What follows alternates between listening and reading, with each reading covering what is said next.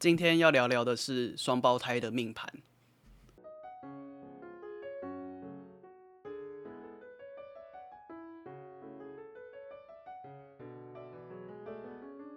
嗨，大家好，欢迎回到 Darren 的文法沙龙。今天我们要来谈谈的是双胞胎的命盘，以及要怎么判断双胞胎的方式。这个其实是今这个礼拜刚好有这个机会去读到双胞胎的命盘啦，因为我在读文献的时候就看到了双胞胎这个主题。我就觉得哎，好有趣哦！因为我之前自己就一直在思考说双胞胎的命盘是怎么诞生的。可是其实虽然我在这本书当中里面没有去读到双胞胎的命盘怎么诞生，以及实际上要怎么判断双胞胎在他们成长之后的这个命理的这个状况，其实是没有读到的。可是我有读到的是关于我们要如何知道说，哎，这这个胎，这个在肚子里面的胎，它究竟是不是双胞胎？那我想要先讲一下双胞胎的命盘啦。基本上我自己在想双胞胎的命盘，因为它会根据你在不同的医院出生，所以它在第一胎跟第二胎之间其实会有一些时间的差异。这个差异在身心来讲，就是因为我们四分钟就有一度的差别嘛。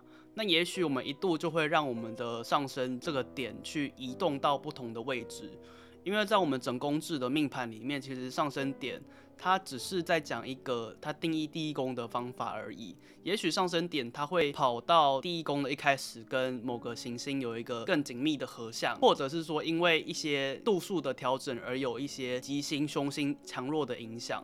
那如果在现代占星当中的话，上升点它的度数又更重要，因为它会直接透过相位来影响这件事情。是什么事情呢？主要就是这个人的命运以及这个人性格之间的发展。好，那在我们了解了说四分钟是一个双胞胎它的命盘所造成的差异的话，所以我们接下来就可以来思考说，诶，为什么双胞胎它可能是几乎是同一个时间点出生的？你想一下，可能差个一两度、两三度，诶，会差这么多吗？其实是有可能的，可是，在不同的派系当中会有不同的理解方法。就现代占星来讲的话，因为相位的容许度比较宽松啦，所以在我们判断双胞胎的时候，基本上你可以把它当做是同一个盘来看。那同一个盘，我们要怎么判断说，诶，为什么最后他的两个人的命运会不一样？因为你想一下嘛，同一个盘应该是有同样的状况的，但是在现代占星的脉络下面，其实它强调的是这个人遇到事情当中的抉择。那当然，古典占星也有这样的状况，只是它强调的东西比较不一样。那我们回来现代占星的脉络下，当一个人遇到一件事情会有一个抉择，另外一个人遇到一件事情会有另外一个抉择，它的差异点来自于第一原生家庭。第二，他所遇到的人，以及他对于这些人相处的方式，以及他得到的这些回馈。第三，就是行星能量的差别。这件事情我想要放到等下来讲，我想先讲前面两点。第一点是原生家庭的影响，这个其实是我之前跟一个心理咨商所的朋友在聊天的时候。他就说：“诶，其实，在不同的成长顺序，就是比方说你是老幺、老大、老二，他在这个家庭当中的地位与角色关系会是不一样的。比方说，我那个朋友他就提到了第一胎跟第四胎，如果中间可能差了十三岁的话，像是古早的时候，就是阿嬷那一辈的状况，其实就会有这样的年龄跨度很大的一些问题。这样的状况在。”最后面落单的那个老幺，他其实会是类似于老大的地位。当然，在很多的你可能想一下你自己家里的状况，可能会有这样的情形，就是诶，其实反而老幺的身份反而是在家里面最高的。这个也只是我一个外行人的猜测。那我们回到第一点来说，就是。第一点，其实，在现代占星当中，因为我们强调的是心理因素嘛，所以当父母对你的态度以及方法不太一样的时候，自然会造就于你的性格不同。那第二个点是，你在外面的境遇以及遭遇，你与人互动之间的想法，那都会带给你不同的人格的养成。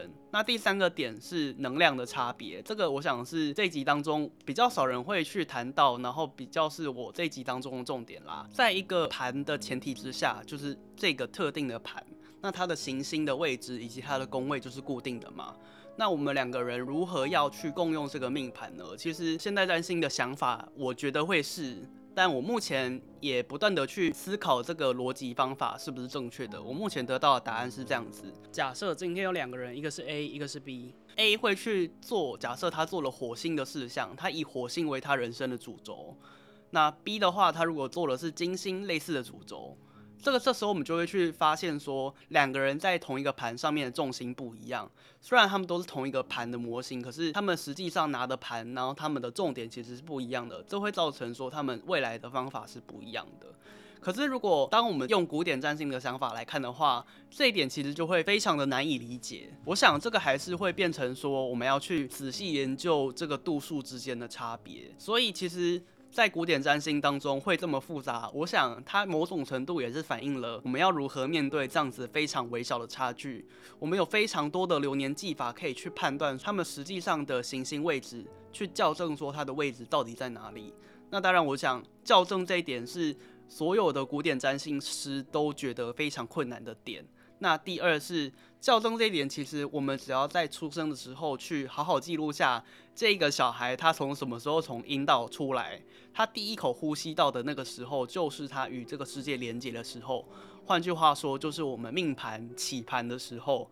这个点其实我想要呼吁所有有生育计划的父母，或是现在还没有结婚准备要结婚的人。请你们未来一定在生小孩的时候，你要握着码表，或是你要看着手机去记录下那个当下的瞬间。那个当下瞬间，只要你记录好的话，你就可以省掉很多未来校正生死的麻烦。这个带来两个好处：第一是你可以花比较少钱就得到正确的算命结果；第二是具有生死校正能力的占星师其实不多。我的话可以。可是那件事情对我来说很麻烦，所以它就会反映在第一个优点上，它就会变成说，哦，因为很麻烦，所以很贵。这件事情，我想我们可以完全是预防胜于治疗。我们在生小孩的当下，我们就应该要好好的记下来。现在我们来讨论第二点哦，就是我们要如何判断双胞胎啦。看到的这个古书，它其实有提供一些方法。它的理解的角度是我们今天要怎么知道说这个人会不会生双胞胎？也就是说，我们看到一个人，我们会去想他的子嗣究竟有几个？究竟有几个？反而是这件事情在看双胞胎盘的重点。它的方法有非常多种啦，因为以前的古典占星其实就是有点像是口说的感觉，所以他讲的东西会比较。繁杂一点。那第二点是说，古典占星确实也需要比较繁杂的判断技巧。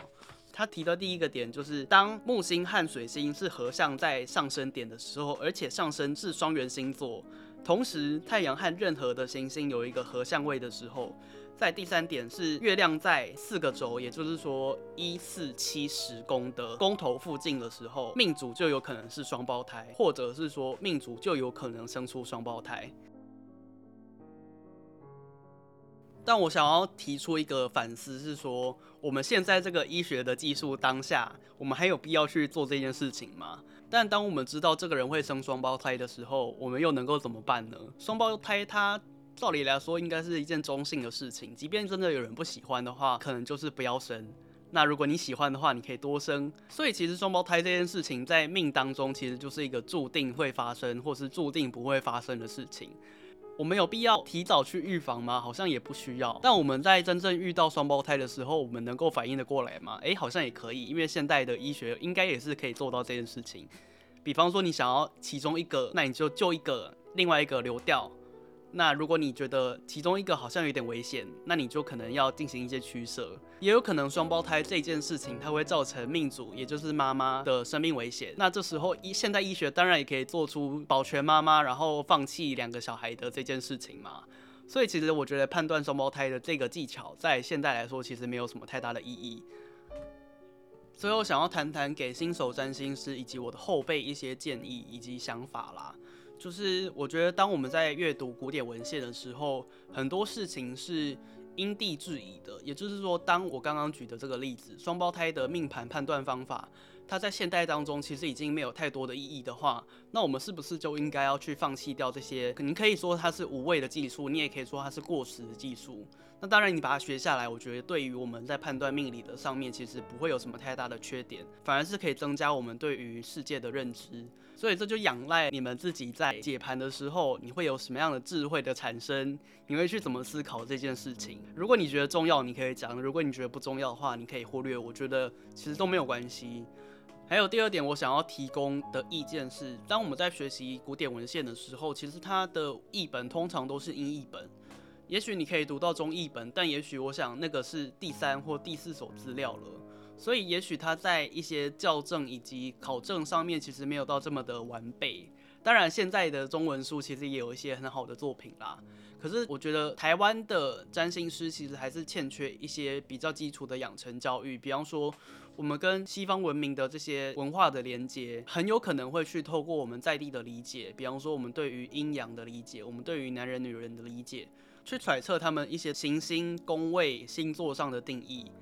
换句话说，不应该太过相信我们的文化脉络，我们不应该太过去相信我们能够透过中国的或是中华的文化，或是台湾的一些传统文化去理解他们的思维。所以这就是我们非常要小心，以及我们为什么应该要去比较推荐去阅读一些英文的翻译书籍，因为其实他们一些英文的翻译书籍的作者很多都是具有那个古代地区的语言的背景，比方说，就有的人是希伯来文的。有的人是拉丁文的，有的人是拉丁学者，这件事情我想是不可磨灭的专业啦。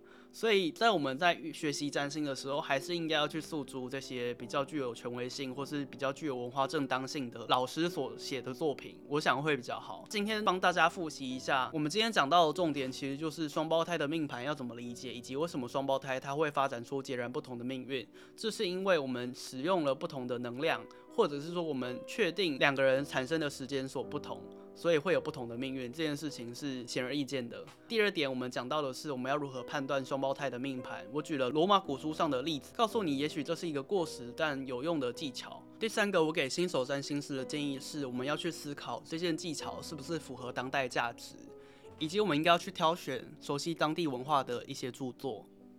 今天的节目就告一个段落。如果你喜欢的话，请帮我分享、按赞、留言五颗星，以及给我任何的回馈都可以。同时，你也可以在 IG、脸书、射日占星的粉丝专业上面找到我。不论是询问一些占星上的研读方向，以及个人命盘解读，我想都是非常欢迎的。好，那今天的节目就真的到此为止了，拜拜。